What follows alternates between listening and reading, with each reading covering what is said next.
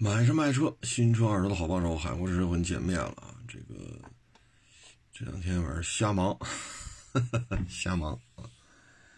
这个昨天呀发了一微博啊，有网友就跟我这儿就聊啊，说也挺感慨的。我昨天发那是什么呢？是印度的叫，这应该叫八家吧？是是这个英这个。英文翻译成什么叫八家，还是掰家？就是印度的一个十大主机厂啊，它是生产摩托车嘛。我昨天发的这是什么呢？就是我不确认这个英文念的对不对，八家啊，八家二五零啊，这个车吧，我觉得有意思在哪儿呢？二五零单缸油冷。啊，二十四点五马力，二十一点五牛米，动力参数不算低，啊，不算低，因为咱们这儿很多二五零，二十马力都不到。它这台车能做到二十四点五马力，二十一点五牛米，十四升的油箱，滑动离合，啊，带 ABS，盘刹，就这么一个跨骑式的一个街车，卖多少钱呢？我查了一下，在印度啊，要合一万一千九，啊，它一个稍微便宜点的，大概一万一，就是区别就是灯，还有小导流罩，小导流罩也不算大，也因为还没还没那后视镜高呢，这个因为介绍的有限啊，大概其实我看了一下，就这区别就是头灯，小一个小导流罩。可能贴花什么的不太一样，一万一千九。我看完之后吧，觉得有点意思。嗯，这个售价呢，其实在国内啊，跟很多自主品牌的二五零啊，价格差，咱说不好谁高谁低啊，咱说不好。嗯，咱就别跟豪爵铃木比了，豪爵铃木要是二五零那个。水冷双缸，它不可能卖一万一千多，啊，怎么着也得卖到两万二三，啊，你包括 D R D R 二五零，啊，这价格也下不来，因为 D R 没挂零目标嘛，就是纯粹豪爵的品牌，那整体价格也不低。虽然说咱这边买不着这车吧，就是这个八家的这个二五零。但是我看来看去，我觉得这车可真是定价是真的不算高，啊，嗯，然后我也看了看，就是在非洲的一些呃网友对，就是对于非洲的一些介绍啊，大概其在非洲，基本上印度摩托车是非常有市场的，嗯。这个原来吧，我也就是一带而过。但是昨天我无意当中发现，这个印度这个二五零卖一万一千九啊！你看咱们国内啊，我给大家举个例子，就是豪爵铃木啊，不应该叫铃木，因为挂没挂铃木吧，就叫豪爵 DR 幺五零，就一单缸风冷啊。印度这是油冷单缸啊，咱这风冷单缸。嗯，咱们这车呢是十二匹马力，十二点七牛米啊。我看一下这印度这个啊，二十四点五马力，二十一点五牛米，这动力就没法看了，差距太大。因为是幺五零对二五零嘛，风冷对油冷。那咱这 D R 幺五零卖多少钱呢？一万两千四百八。一万两千四百八，所以这个差价啊，所以就为什么印度摩托车在海外啊，啊，当然了，咱没接触过，因为国内买不着这个八架系列的摩托车啊。如果谁骑过呢，也欢迎这个分享一下啊。嗯，我看一些在印在西，就是呃在非洲啊，一些中国。在那边工作的中国人啊，他们发的一些视频，就是印度摩托车在那边质量还行啊，还行。所以你看咱们这边啊，为什么拿豪爵出来比呢？因为质量好啊，豪爵的质量好。你要出口的话呢，你可能咱就别干九几年的事儿啊。九几年当时东南亚，中国摩托车横扫千军，但是最后呢，就几点，就真是，唉，能赖谁呀？不赖外国人，只能赖中国人自己。第一，中国人和中国人打价格战，那你有本事你跟日本四大去打呀？不，中国人跟中国人打价格战。你瞧瞧这事儿办的。第二，为了价格，什么都可以让步，所以质量是越做越差。第三，售后服务跟不上，卖出去再说，售后服务又花钱又不见效益，是不是？牵扯大量的这种物流啊、人工啊，麻烦。所以最后怎样呢？我们中国的摩托车在东南亚地区可以说口碑极差。赖谁呀？赖中国人自己。所以为什么我单摘出来是 DR 系列呢？因为 DR 呢，它不挂 Suzuki 的标。豪爵铃木呢，肯定这台车你得给人家 Suzuki 一些费用，你挂人标了嘛，对吧？嗯，那到了 DR 系列呢，没挂，那成本可能。相对啊，在品牌使用这一块这块的费用它是可以省掉的。但是我们看到呢，D R 幺五零一万两千四百八，这个八加二五零名字叫 Persa 啊，大概这么念吧啊，这这这这这玩意儿大概这么念吧，就这么个东西啊，国内应该是买不着吧这玩意儿。卖一万，他人家在印度卖一万一千九，所以如果这个车出口到非洲啊，那咱们这幺五零出口到非洲，那你说对于非洲人来讲，他会买谁呢？本身呢，你像本田啊，包括其他的一些主机厂，不论是汽车、摩托车，它都在印度有一些工厂。包括奔驰大 S，包括雷克萨斯，啊，奔驰大 S 的印度版已经下线了，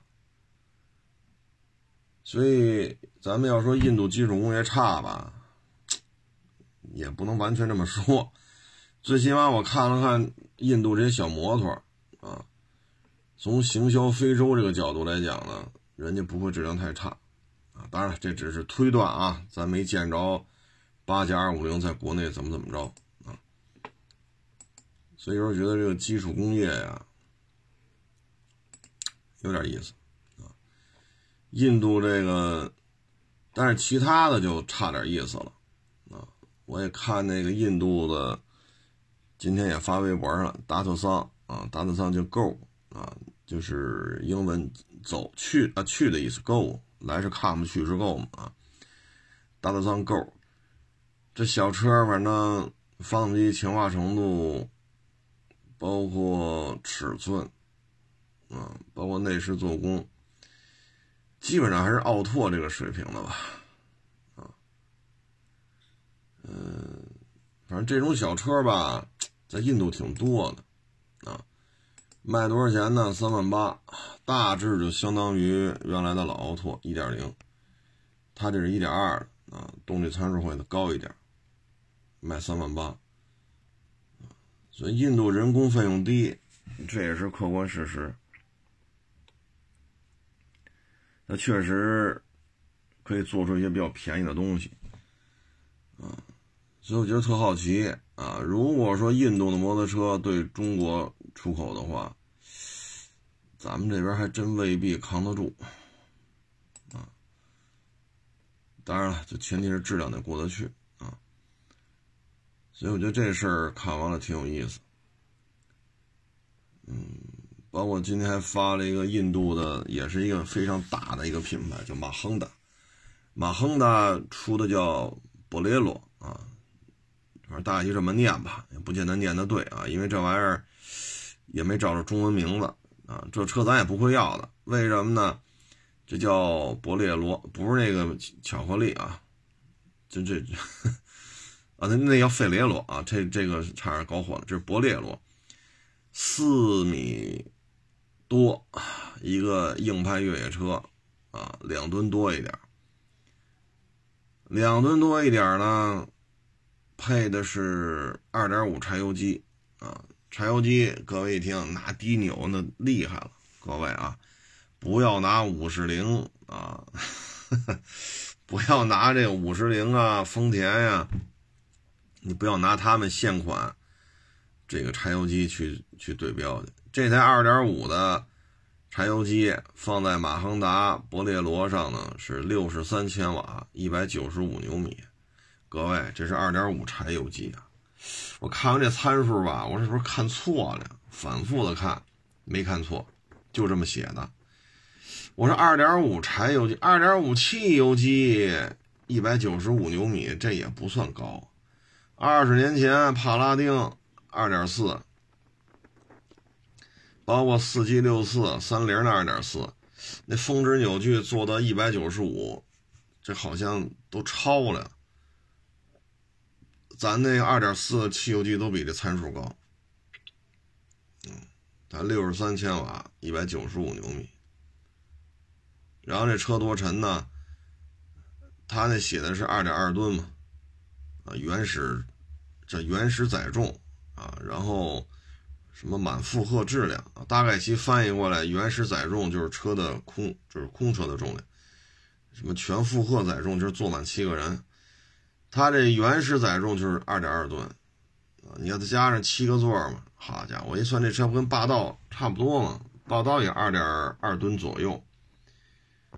我这动力参数搁咱们这没法开了啊！一百九十五牛米，二点二，这玩意儿怎么开呀？当然，在马亨达呢，这车卖的还挺好啊。我看在印度这车保有量巨高，有点意思啊。所以这印度，嗯，你要看这个车来的话，你能看出来印度。它对于这个硬派越野车的这个动力需求啊，真的，反正也我也经常看啊，这个，嗯，有些在印度的博主，那哥们叫什么来着？什么健康又好喝？哎，不是叫什么来着？那有时候那哥们也能看，还在印度呢，啊，还跟那儿。啊，安全又健康啊！对对，每天都出去吃日本什么吃吃印度的这些吃的喝的，啊，喝恒河水。我看他那片子里，这马亨达的这个博列罗很多。然后通过一些博主嘛，看印度的高速公路，确实跟咱们这边那那不是差一点半点了。所以二点二吨，六十三千瓦，一百九十五牛米。它上不上高速也无所谓了啊！就总体我看了一下，就汽车而言吧，印度产的这些车，不论是达特桑 GO，还是马亨达博列罗啊，博列罗啊，这动力真的是都挺一般的啊！所以看完它呀，我就觉得霸道二七一点都不肉。霸道二七动力参数怎么着也没到一百九十五牛米。啊，这也可能也是跟印度的这种消费水平有关系吧？你看，今天微博上发这个，二零一三年新德里上的牌，跑了八万多公里，目前在新德里二手车市场报价是三点九八万人民币。以咱这样一三年三万九千八，哎呦，汉兰达也好，霸道也好。一三年帕杰罗也好，没戏，三万多，这肯定是没戏。但是在印度呢，这就是它的一个非常常见的车型，就类似于咱们二手车市场里边的帕杰罗、霸道、汉兰达啊，嗯，或者 RAV4 CRV 啊，这车在在印度算是非常常见的车型啊。当然了，这是。呃，硬派越野啊，这跟汉兰达、RAV4 什么的底盘上还是有本质的区别，但是保有量还是非常大。可是，一三年就卖三万多你咱们这一三年的霸道，一三年的帕杰罗，好家伙，搁水里泡三天，咱俩拿锯把 A 柱锯开，咱再拿电焊把 A 柱焊上。帕杰罗、霸道、汉兰达，咱这么折腾，它也不可能三万多，它也远比这个价格高。所以印度这个有点意思啊！我现在就是特好奇，不知道有没有咱们这在非洲的朋友啊，或者在印度的听众朋友啊，就是这个叫八加巴加普尔萨啊，就是摩托车质量怎么样啊？他这如果质量还还还说得过去的话。哎呦，那真值得咱们学习啊！啊，咱这 D R 幺五零质量公认的也不错，比人二五零还得贵一千一千块钱啊！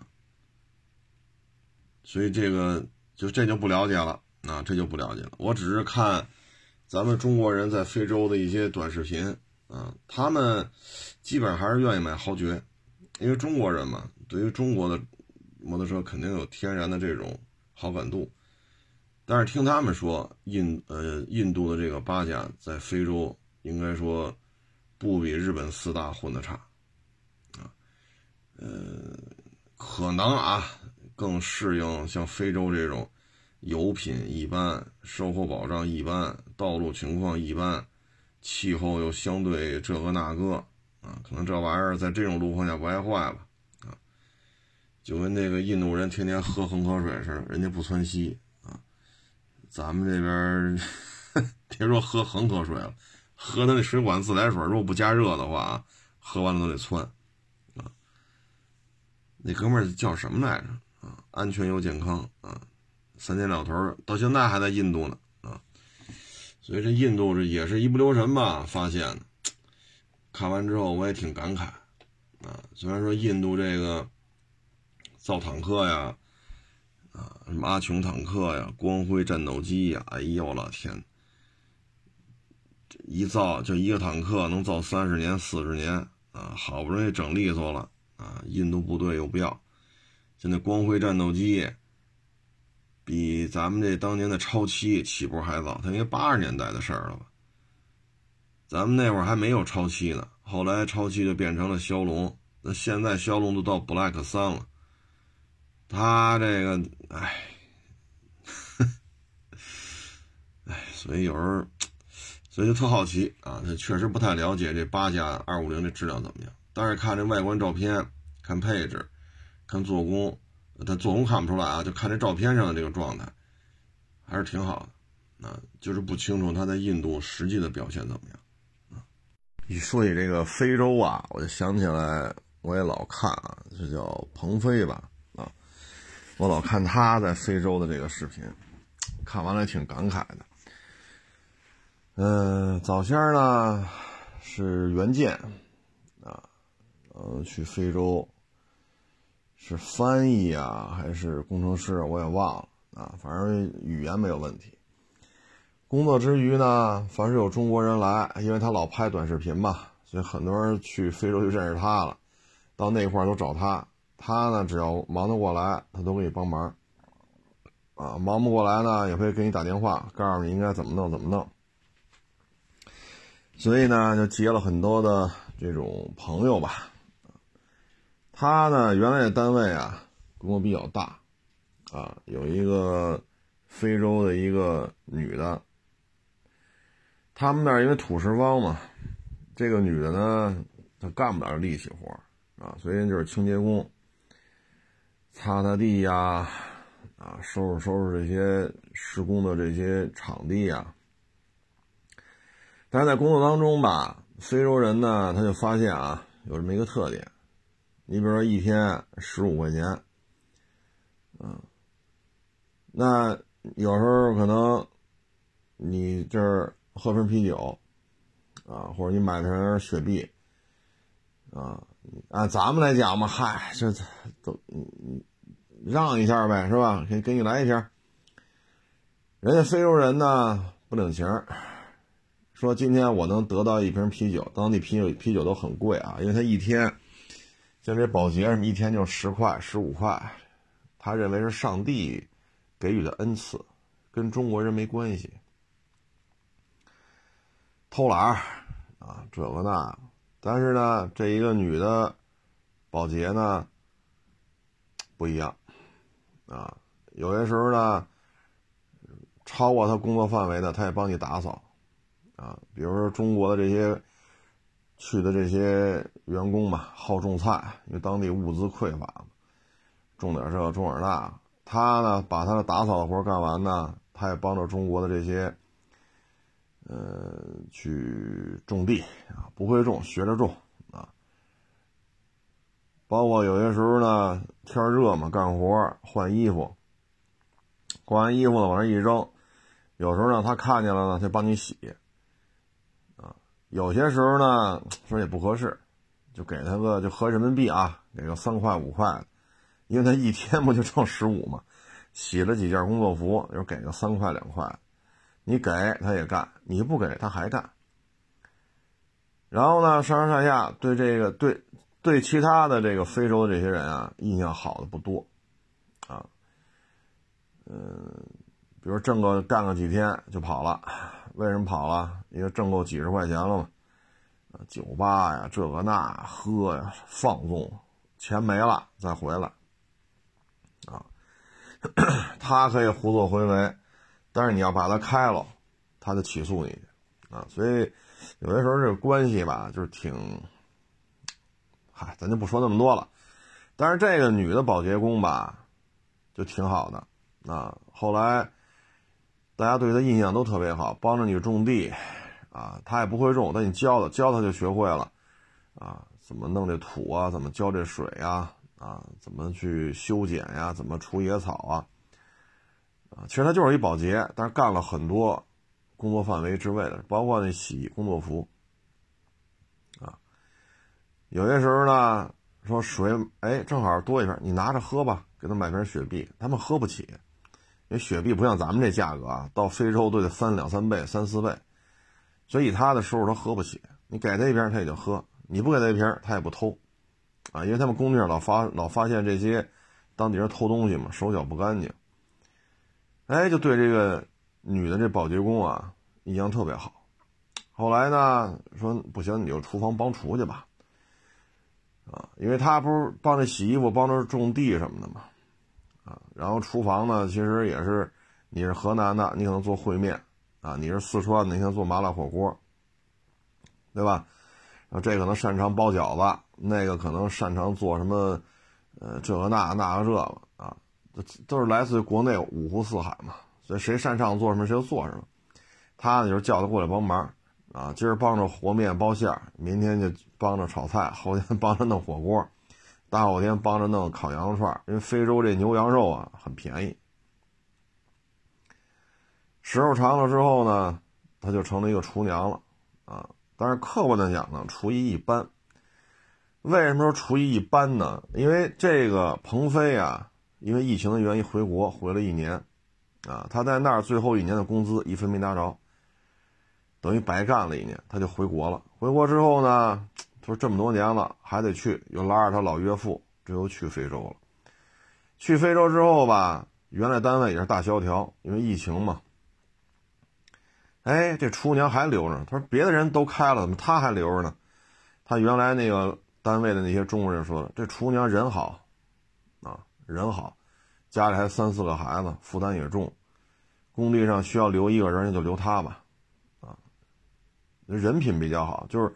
在非洲当地人当中，这种性格的这种女同志啊，非常少见啊！就别说男的了，男的也是，就刚才说那些啊，所以呢，就哎，就就老原来老单位就说留着他啊，说这人品好嘛，不偷啊，不偷拿东西，不偷吃，不偷东西，手脚干净，让干什么干什么，所以再困难也得留着他，除非单位没有了。所以就是，因为没有业务嘛，这疫疫情一来，这也停了，那也停了，哪有活啊？说养这么一个非洲籍员工养着吧，啊，后来因为人品嘛，在这摆着，确实人挺好的。后来呢，他们当时我记得鹏飞回中国的时候，还把一个我记不清楚了，好像装了一个小发动机的一个改装的摩自就叫自摩托自行车吧，那好像是个二八大杠，加了一小发动机，这不就形成一个准摩托车嘛？啊，或者动力自行车吧，啊，是很简陋这么一个东西，就一二八大杠，然后就送给他了。后来呢，疫情回来了嘛，又去看他去，啊，给他买了好多零食什么的。呵，家伙，这家里过得还凑合吧？啊，但是就剩这厨娘还留着，就是中方这个原来单位还留着他，他们家所有人都失业了，啊，就靠厨娘这份工作了。然后他把那个动力。自行车给卖了，卖了不少钱，靠这个又维持生活，啊，家里也六七口人呢，几乎都失业了，啊，就刚才我说那印度摩托跑出租，那是她老公干的活，但是因为疫情嘛，这活也干不了了，后来呢，我看这鹏飞今天发的是昨天发的，他那公司不是越做越大了，他又回回回非洲。又去找他谈，这个厨娘呢不愿意来，说啊，这个单位对我也挺好的，单位就留我一个人其他的非洲员工都给开了，啊，也都是老人儿啊，虽然说欠鹏飞的钱吧，但对于这个一天一二十块钱的不欠啊，因为这个犯不上了，啊，后来也是做工作，他说我呀找原来单位说了，我要是。不用了，我这公司做不下去了，你还回去，我保你这份工作。啊，如果说期间我需要回国待仨月、待半年，我这买卖还做的话，我回国期间你这个一天几十块钱的人民币的收入，我也给你发了。结果呢，一说这样，工地上其他那些非洲当地人也都给这个给这鹏飞打电话了。说什么什么什么？你给我找工作，这那我这也能干。唉，有时候就看啊，他讲话原来在大单位的时候啊，要多懒有多懒，要多鸡贼有多鸡贼啊，给你买瓶，因为他们当地这一瓶啤酒啊，可能大约就得十块，甚至十几块，就咱们北京应该叫普宴啊。就玻璃瓶那啤酒最便宜的啊，咱们这边多少钱？两三块钱吧，大概，大概两三块钱一瓶，到那儿就得十块啊。他们一天才挣十几二十，他消费不起。你拿一瓶，他认为是应该的。你今儿给他一瓶，明儿给后天找你，为什么今天不给我啤酒喝？嘿，你看见没？要么就偷奸耍滑、偷工减料、手脚不干净啊。那你认为你，你说这，啊，现在都给开了，说找这厨娘了。厨娘相当于两份工作嘛，一个老单位，一个是鹏飞这新自己开的新的公司。他说，在这个时间节点，在非洲，就以这厨娘这文化水平，两拨人找他，那是难以想象的，啊，所以看完这个，我的感觉就是什么呢？唉，所以虽然说太老实了，太这太那个了，可能会吃亏，但实际上呢，你把时间拉长，你别看一年，你也别看仨月，你看这几年下来，最终这老实人，在这一帮非洲人里边，这厨娘就是最老实的一个，干的活确实也最多。但是当这附近啊成片成片的人都失业的时候，因为那边疫情控制跟咱们比不了，非洲的基础建设，哎呀，不用多说了啊，就成片成片的人都失业了，啊，经常出现一家子一家子没工作，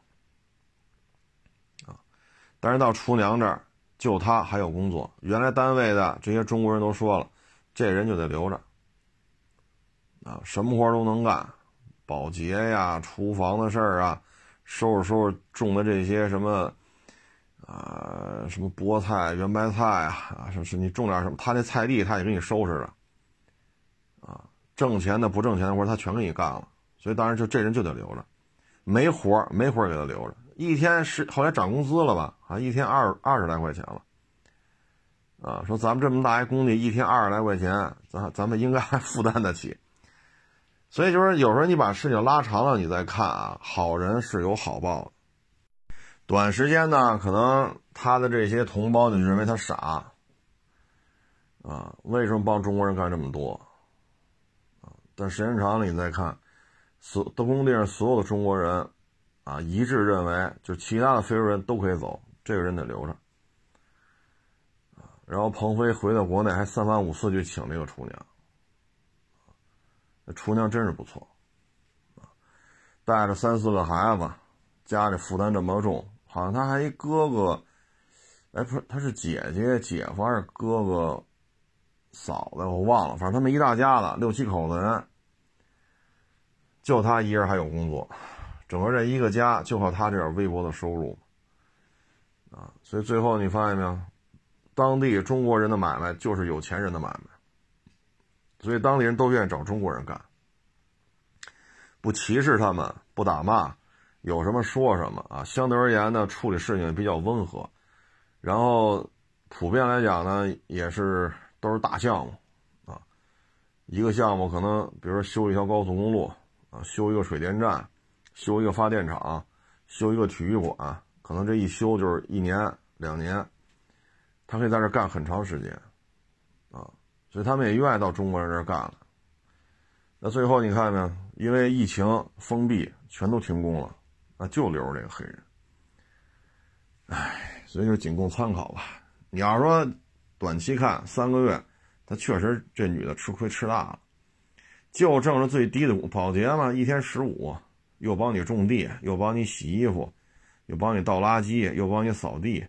那种地和洗衣服不归人家管呀，那人也帮你管，啊，到最后工地上菜地，人一人给你收拾了，啊啊！我看那视频里头，后来你开一块我开一块最后零七八碎吧，工地上边边角角这点荒地，零七八碎也弄了好几亩地，人家女的帮你都给收拾了，啊，把我衣服也都帮你洗了，给你晾了，然后再说赶上保洁的活厨房有事再帮着厨房。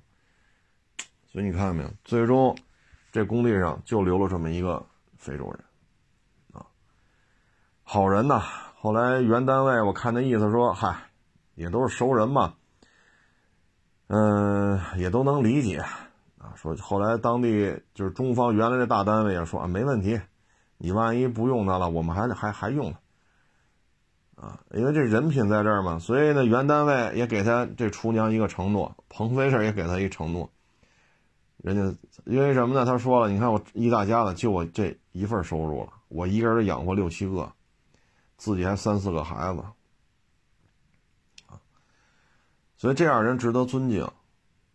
后来我看鹏飞也找厨娘了，哎呦，那水平那叫一个高，煎炒烹炸，哎呀，我老天哪，样样精通，这真是厨娘啊，绝对职业的，比原来那厨娘强多了。但是彭飞为什么还用她？他说那女的文化水平不高。啊，做饭本身也比不了现在找这厨娘，但为什么还愿意找呢？就是这女的呀，方方面面的表现啊，让人觉得人品是非常的好啊。所以说，知道你做饭不如现在这个，但是因为开分公司了嘛，所以也愿意让你过来干。因为在非洲嘛，整个社会治安，它不像咱们这边啊，它不像咱们这边。社会治安远不如远不如咱们，啊，包括基础的，哎，咱就别说高速公路、地铁了，咱就别说那个了，就是 防疫、口罩、打疫苗，这跟国内那差了不是一点半点啊。所以有些时候呢，一时之争，啊，因为人嘛，啊，怎么着也得活个几十年，有时候你把时间拉长了，你去看。吃亏其实是有福气的，啊，是有福气的，所以这个东西我觉得看完吧，我觉得也是很有感触，啊，你包括原来也是，啊，干活干得多，啊，有有手的活轮不上，工作量比人高一倍，明摆着就整你呗，那咬着牙扛，为什么呢？我能学到的东西多呀，我能接触到的车多呀。我接触的车越多，对于我来讲，这就是知识的储备，这将来就是财富，对吧？那我干的活比你们多一倍，我这个什么油水都没有，啊，什么差旅费啊、车马费啊，是吧？这钱那钱跟我都没关系，人家恨不得一年拿差这个车马费、差旅费，比我这一年工资都差不多了，那也值。为什么呢？钱我是亏了。但是我比谁接触车都多，对吧？各种测试，脏活累活我干的也最多。啊，你比如说七八月份，那山里边突然泥浆，开着车去泥浆里拍片去。啊，你比如零下十八九度，啊，测试场站那儿拍片去。我接触的车多呀，啊，所以这就是财富。你说报复、结仇，这个那，发生一些冲突，这这些短期的事，这是短期的事情。但你把时间拉长，你会发现啊，你干的活越多，你接触的车越多，你接触的车越多，就以今天现在这做这买卖来讲，这就是非常有用的。纵横联合啊，或者说合纵联合。啊。其实有些问题呢，想得明白，所以就忍了，啊，包括当时呢，也有高人给我写的这些东西啊，写的很清楚，干活就是学习，能学到就值了，啊，所以现在回头看，高人说的一点都没错，啊，给我写这些东西，我都贴墙上了，我都贴墙上，看了很多年就看明白了。啊所以呢，就是吃点亏，被人整这个那个那个这个，有你换个角度讲，我接触的东西最多啊，我接触的车是最多的啊，所以才有今天说你坐这二手车啊，侃侃而谈这个那个。所以呢，我觉得就是什么呢？依照现在这社会啊，说靠送礼，靠拍马屁。可以博得一时之勇，但时候长了，尤其你像我现在自己挑摊干，所有的费用都是我自己出，啊，水电费谁出啊？这么大面积的展厅，来过店里的都知道啊，没来过的咱就不多说了，来过我店里都知道我这有多大，这钱谁出啊？对吗？那那你好，我拍我我给人送礼，哎，你把车卖给我吧，是吧？我收你一霸道，收你一塞纳，收你一飞度，收你一个什么零四年的千里马，我再给你送点礼，你把车卖给我，我给你买瓶茅台，这买卖是这么干吗？现在现在收车就是价行聊得来，那我就把钱给你呗，你就把车给我呗，这靠送礼管用吗？再一个，你看现在主机厂这么多主机厂，要么完犊子了，啊，要么苟延残喘，啊，现在能拿得出来给这些自媒体的主机厂少之又少。那在这种情况下，你还靠送礼吗？自媒体内卷已经到如此的地步了。要么是资本重新包装一个人，啪一出来，六个月全网火遍了，然后扑杀就开始找厂家签各种商配、各种软广，然后迅速把流量变现。要么就是原来那些头部的，一个片子一百多万，天天挖了挖，挖了挖，你剩下半死不拉活的就很难活下去。靠送礼管用吗？说人家头部的一个片子一百五，你这个最多八万，那你怎么着送人多少？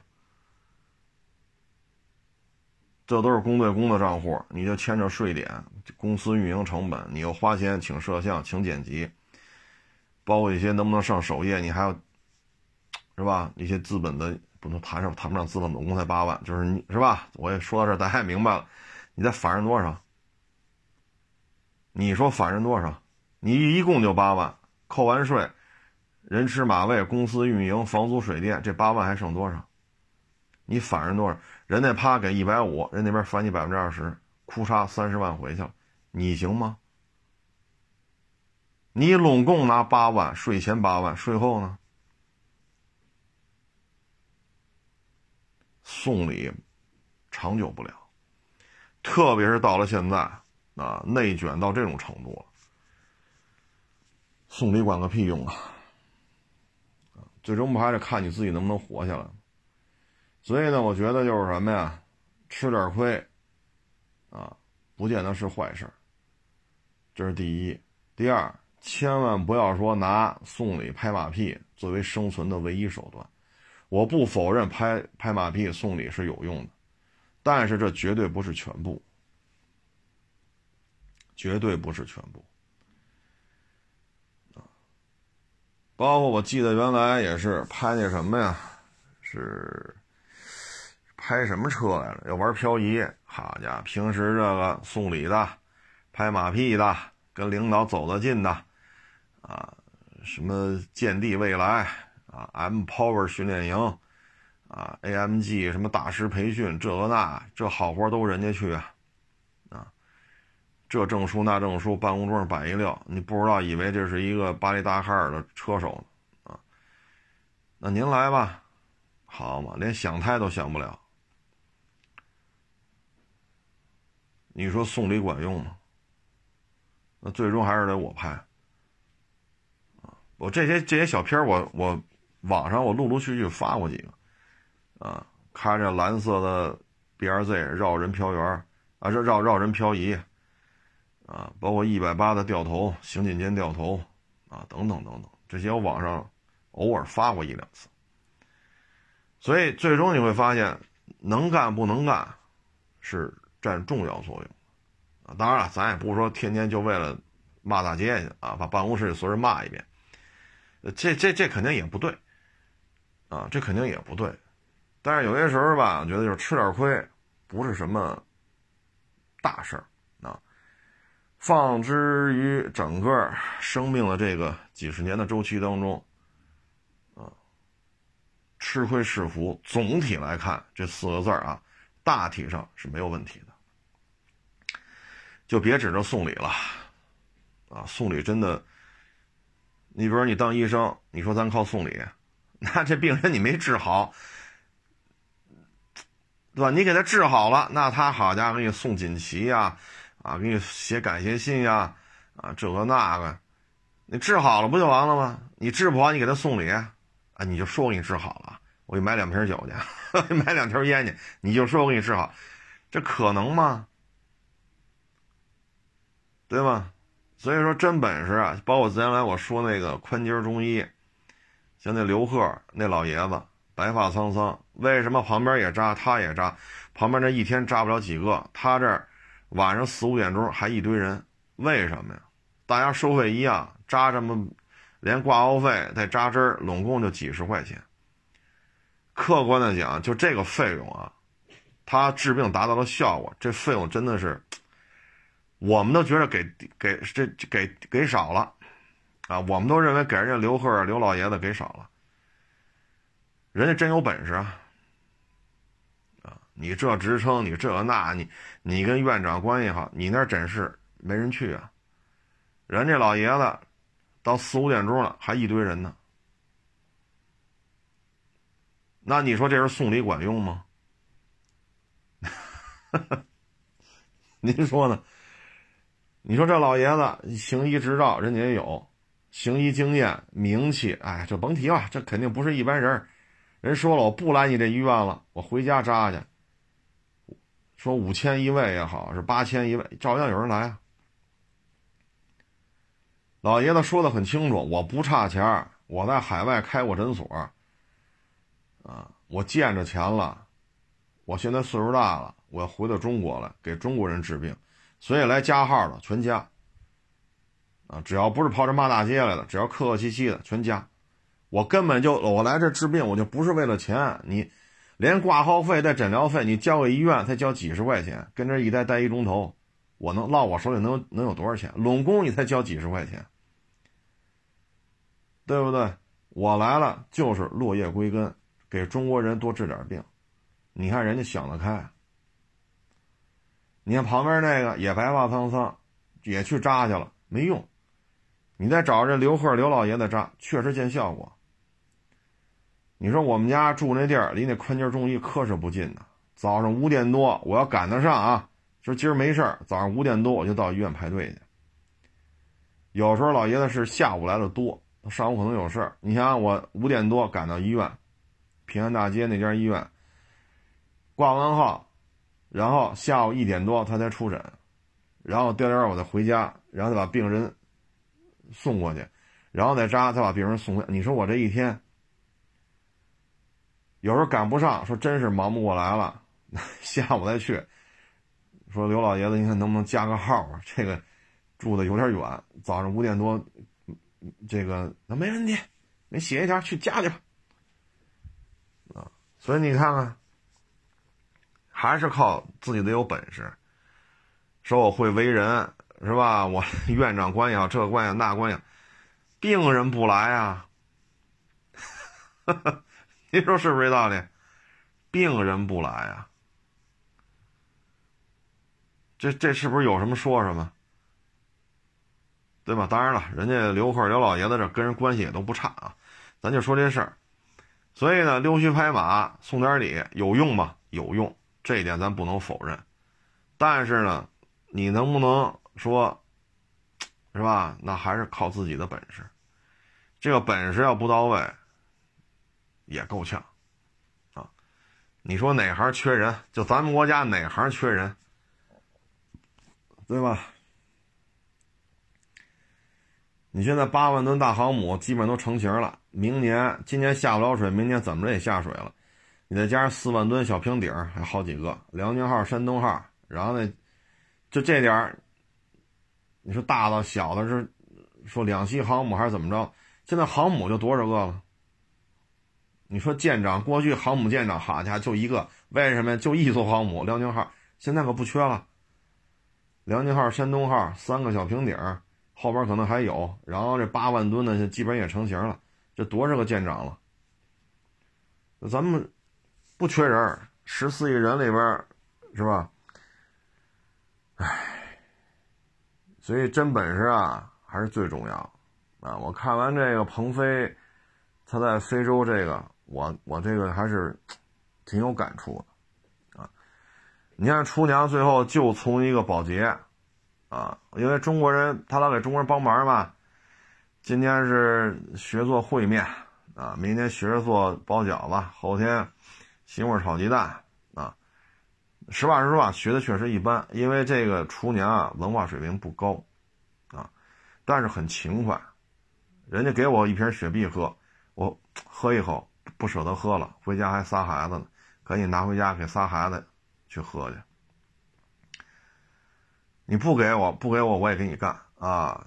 该给你洗衣服洗衣服，该把你种这块地草给你拔喽，水给你浇喽啊！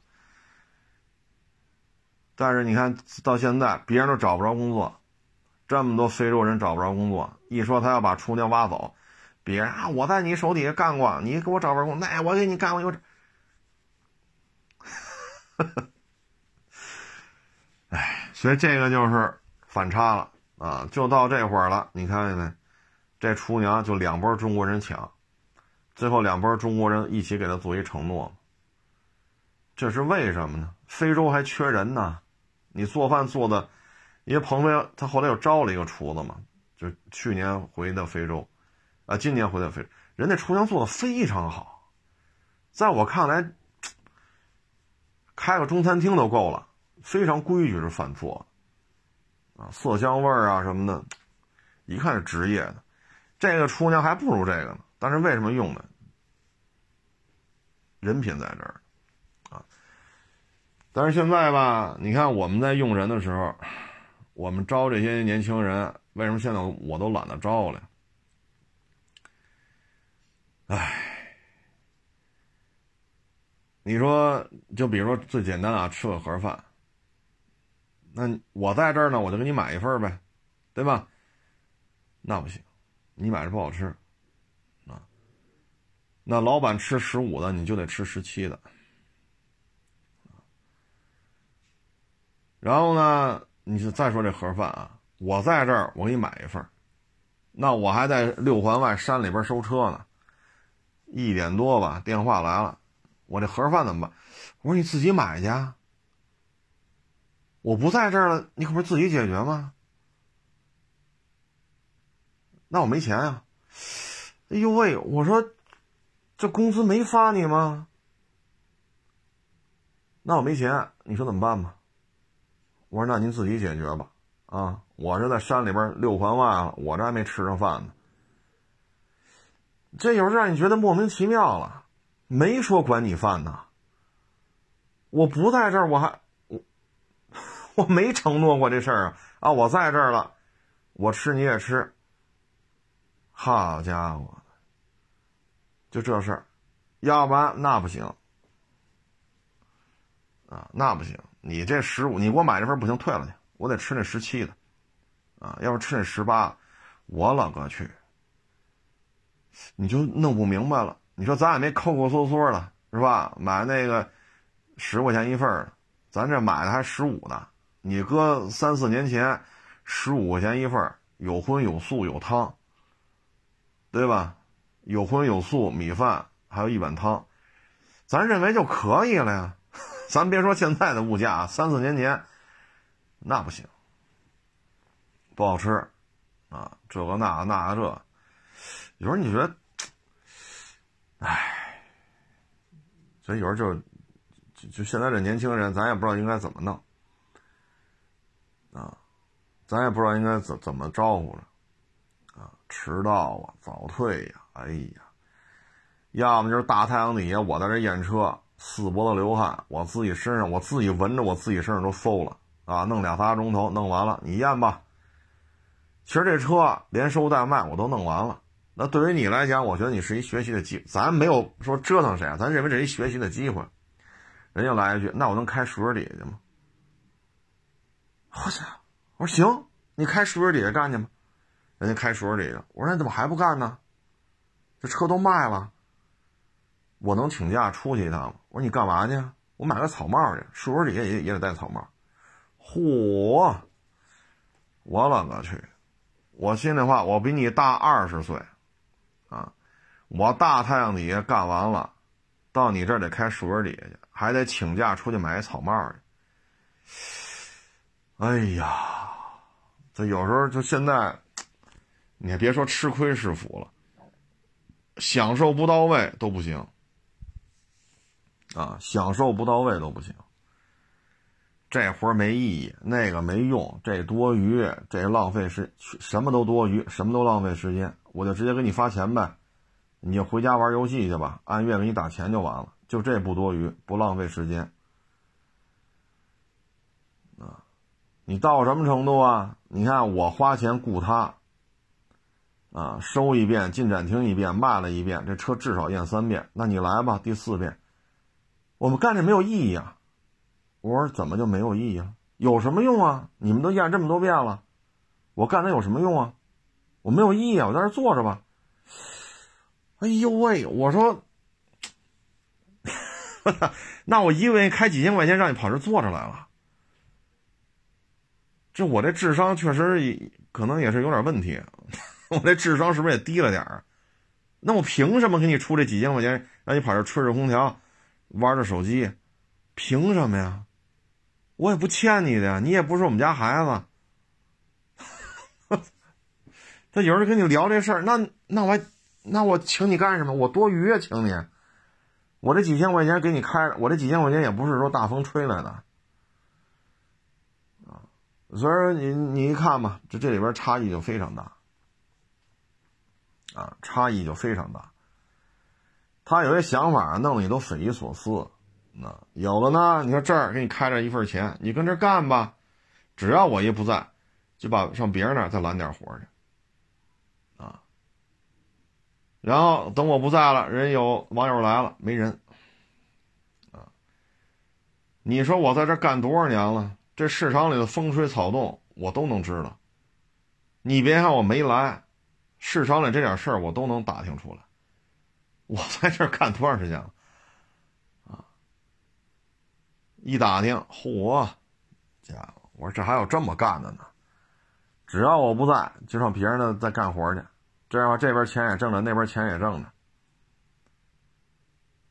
哎，所以有些时候吧，我特别能理解，因为都是做买卖的，都花钱雇人，我特别能理解这鹏飞非要把原来大工地上那个。从保洁，啊，变身为厨娘的，要为什么把这人要拉过来？不为别的，就因为干活真是很听话，而且呢，人确实很规矩。你别看这人，啊，说三四个孩子，这个那，中年妇女没文化，他不给你惹麻烦呀，什么活都干呀。别人都找不着活，大量的非洲当地人失业。你看他一说拉他走，原来单位也承诺了，说鹏飞这不行了，你再回来，我们保证用你，因为你这人品难得。鹏飞说了，我要短期回国，三个月半个，只要我这买卖不停，每每天这几十块钱我给你发着。这事儿传的快着呢，那别啊，你找我呀，这那那，不用一个都不用啊。所以我看完之后特别特别能理解啊。特别能理解，啊，因为打我眼巴前过了这么多人了，所以就是看这非洲厨娘这问题，我觉得，唉，这样人太难找了，啊，这样人真是太难找了。现在都别说您把您应该干的活干好了，现在就是偷奸耍滑。啊那你说我给你开几千块钱，不，您不就是来干这些事儿的吗？当时说的不就让你来验验车吗？打打杂吗？车都不验，那您来干嘛来了？这也多余，那无用。合着我们这家车行干什么都都 都是无用功，都是多余的。那我请你是不是也多余啊？所以有时候你弄不明白，你看我每个月给你几千块钱。我要教你一个挣钱的本事，教你一个能养活你自己的本事。咱不说大富大贵，最起码三顿饭吧。我们认为就是这样啊。你说也没虐待你，咱也不打，咱也不骂，咱也不说玩冷暴力，咱谈不上。我没那精力跟你费这么多时间。那最后这也不干，那也不干，就在那儿看点短视频，哈哈一乐。有时候我跟他说，你看我最明显的一次嘛。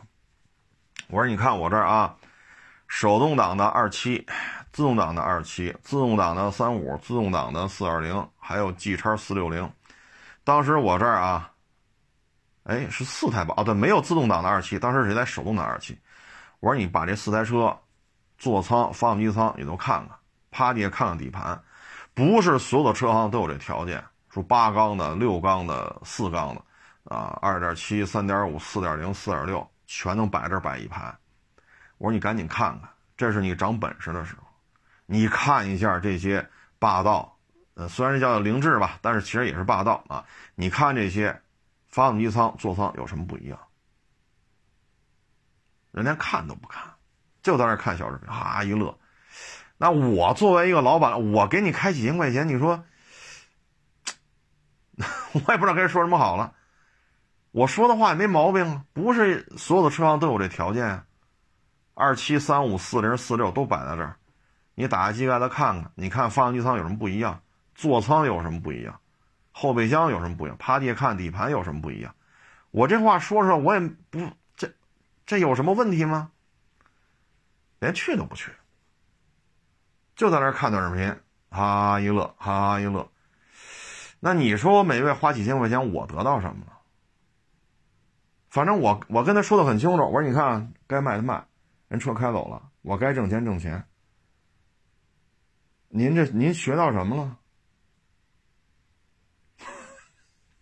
所以有时候觉得，我看完鹏飞这个，我特别有感受，啊，我特别能理解说为什么要把这雏鸟叫过来，啊，唉，就现在我们招这些年轻人。啊，哪儿的都有，啊，来北京打零工的，啊，在家种地的，还有这退伍的，还有的是有过一定的这种高等教育的，哪儿人都有，天南海北的哪儿都有。来了之后，基本上都是这样，啊，基本都是这样。所以咱也别说都是人非洲人不好，那咱我这招的不都是中国人吗？那又怎样啊？所以有人觉得，嗨，拉倒吧，啊，就说气膜仪，好家伙，俩月这一关过不去，仨月了这关还过不去，都告诉你这车补过漆了，拿气门出来还找不着，手把手的教啊，我在这验车，你从那看。左看一辆，右看一辆，好，你回头，人跑了，为什么呀？要么嫌天冷，人回屋了；要么嫌天热，人旁边阴凉地儿待着去，人不看了。嘿，你瞧瞧，哎呀，我说我这都四十多了，大太阳底下也好啊，或者零下十几度也好，我也没嫌这热，没嫌这冷啊。那你俩仨月就这么教都教不出来，你说这怎么弄？人不看了，那我总不能把这车搁屋里边去吧？冬天弄一暖棚。夏天弄一空调房，把这车放里边，你说多少度咱多少度，这好像也不现实吧？这个，哎，所以看完这个，我觉得特别能理解啊，特别能理解。所以把这个他把这个这个，咱要说句稍微不太礼貌的话啊，这中年妇女，哎，说一定要请过来，我是能理解的。啊，以他的这种表现，我觉得值。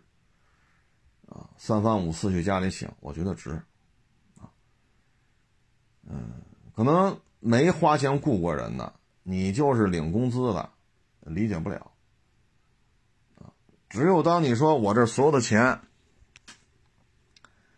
所有的支出都是我的，挣的钱不见得都是我的，为什么呢？房租交吗？水电交吗？收车的钱。不出吗？对吗？那你说，哎，可能也只有我们这样能理解吧，别人可能也理解不了。哎，反正仅供参考吧。啊，你要觉得不行，咱不能吃这亏，是不是？加班的活不能干，多分的活不能干，自己应该干的活推给别人干，那你肯定听完我这期节目，你又。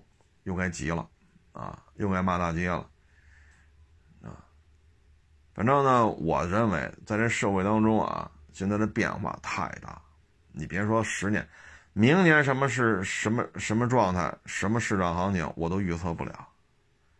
疫情到底怎么着了？这芯片到底怎么着了？国与国之间会是什么状态啊？包括这两天咱们这菜省长上蹿下跳的，我看今天是国台办呀还是哪儿，都已经开始说了，啊，收复台湾之后啊，财政资金、当地的税收应该怎么用？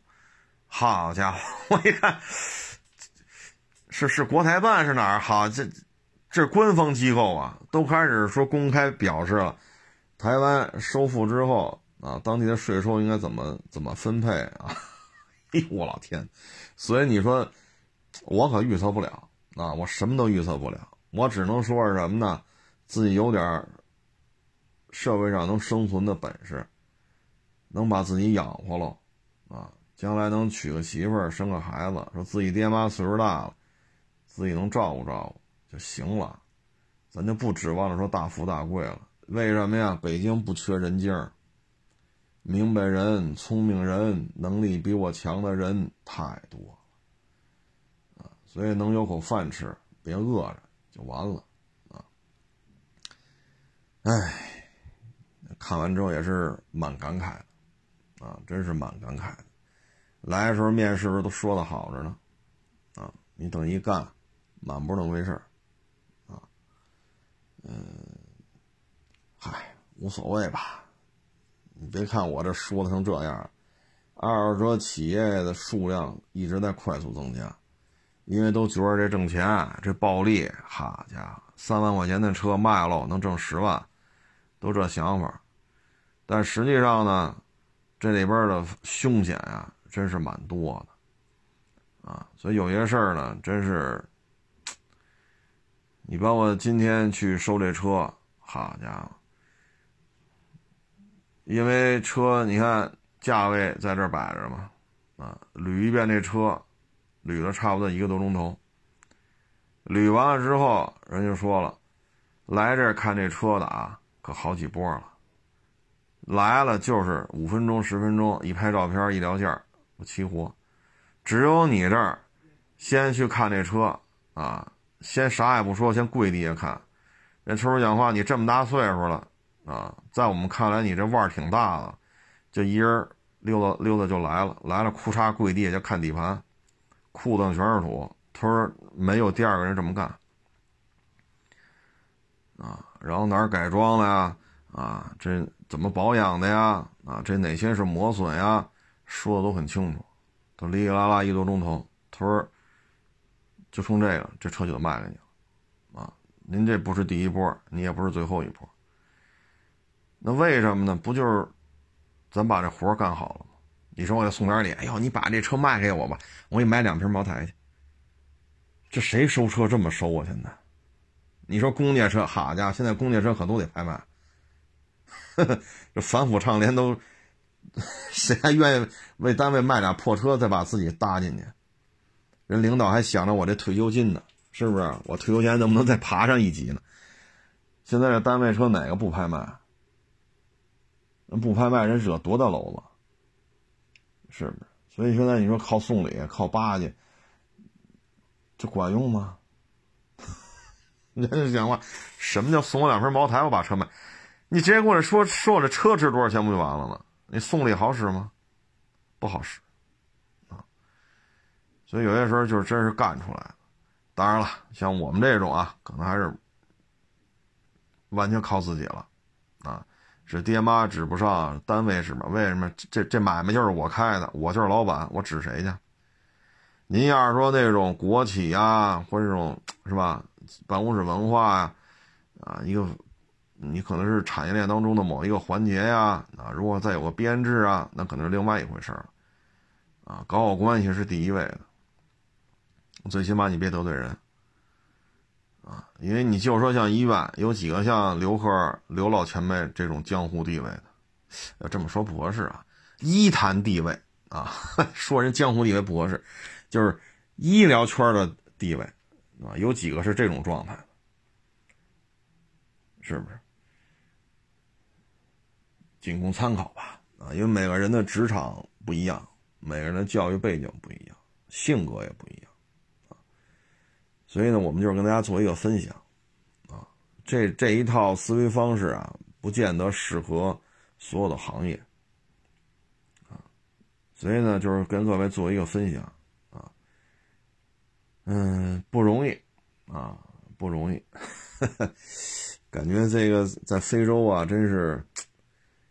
嗯，也也挺难的啊。最重要一点，它社会治安不好啊。包括我看到有时候去一些社会治安不好的地区收矿都是要做很多安全的这种这种预案的啊。有时候抢矿怎么办？有时候抢钱怎么办？抢车怎么办？啊，还有的地方还要花钱雇保镖，拿着冲锋枪。咱们做买卖总不至于吧？说。说我去海淀收我车，或者你找我来，我找你去，或者我去东城收我车，我去朝阳收，我也不用说找俩保镖拿着冲锋枪吧？那最起码咱们这现在没到这份儿上吧？啊，所以不容易啊！海外打拼，那个印度那哥们叫什么？你就死活想不起来了啊！干净又卫生啊！对对对对对，你瞧那口头语，我老记不住，干净又卫生还是安全又健康啊？反正每次吃完都说这么一句，啊，我估计那哥们儿要腹泻的话，那这东西要咱们吃，能当时就得死这儿，啊，那哥们儿是在印度可是历练出来了，啊，他吃完，假如说要窜稀，咱们吃，我估计当时就死了，啊，也 挺好玩的啊，成了，这不多聊了，大家也是少走动，啊，少溜达，单位家家单位，别地儿别别去。啊，最近这疫情，反正大家也多保重吧。没打针的，赶紧去打针去啊！行了，谢谢大家支持，谢谢大家捧场，欢迎关注我的新浪微博“海阔试车手”微账号“海阔试车”。